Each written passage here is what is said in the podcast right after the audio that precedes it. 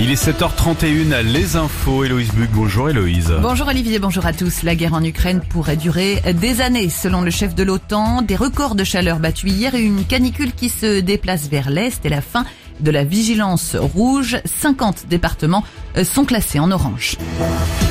La guerre en Ukraine pourrait durer des années. Une déclaration du secrétaire général de l'OTAN dans une interview publiée ce dimanche par le quotidien allemand Bild. Il exhorte les pays occidentaux à inscrire leur soutien à Kiev dans la durée.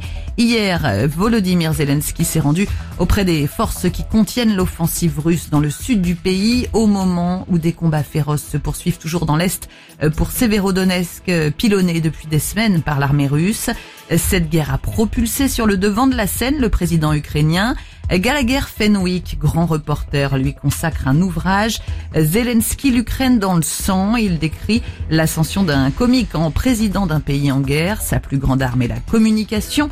Mais quels sont les autres atouts de Volodymyr Zelensky? On écoute le grand reporter son intelligence de situation qui lui permet d'apprendre très vite la guerre sur le tas, mais aussi la communication politique, voire géopolitique. Ça veut dire comprendre que par son charisme de chef de guerre, il a finalement fait de son bureau dans l'hypercentre de la capitale ukrainienne l'un des lieux de pouvoir les plus courus dans l'univers occidental. Si vous voulez être un dirigeant qui compte, il faut être vu là-bas et vu à ses côtés. Donc il a à la fois du génie en matière de communication, mais il a aussi, encore une fois, cette intelligence de situation qui lui permet eh bien, d'apprendre les méthodes, les manières, les modalités du pouvoir entre dirigeants, mais entre nations aussi.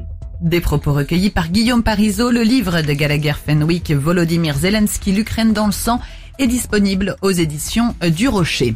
L'épisode caniculaire régresse ce dimanche dans le sud-ouest et l'ouest. Les fortes chaleurs se décalent vers l'est. Hier, de nombreux records de chaleur, tous mois confondus, ont été battus. Et puis notez qu'hier soir, un coup de vent puissant et inattendu sur la côte fleurie entre Ouistreham et Deauville a provoqué la mort d'un kitesurfer projeté contre la vitrine d'un restaurant à Villers-sur-Mer.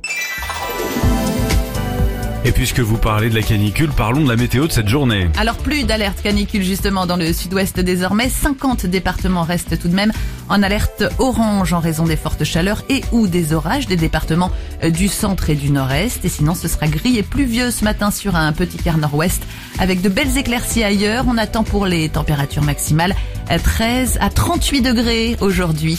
Le prochain point sur l'actualité dans une demi-heure à 8 heures. Merci Louise, à tout à l'heure.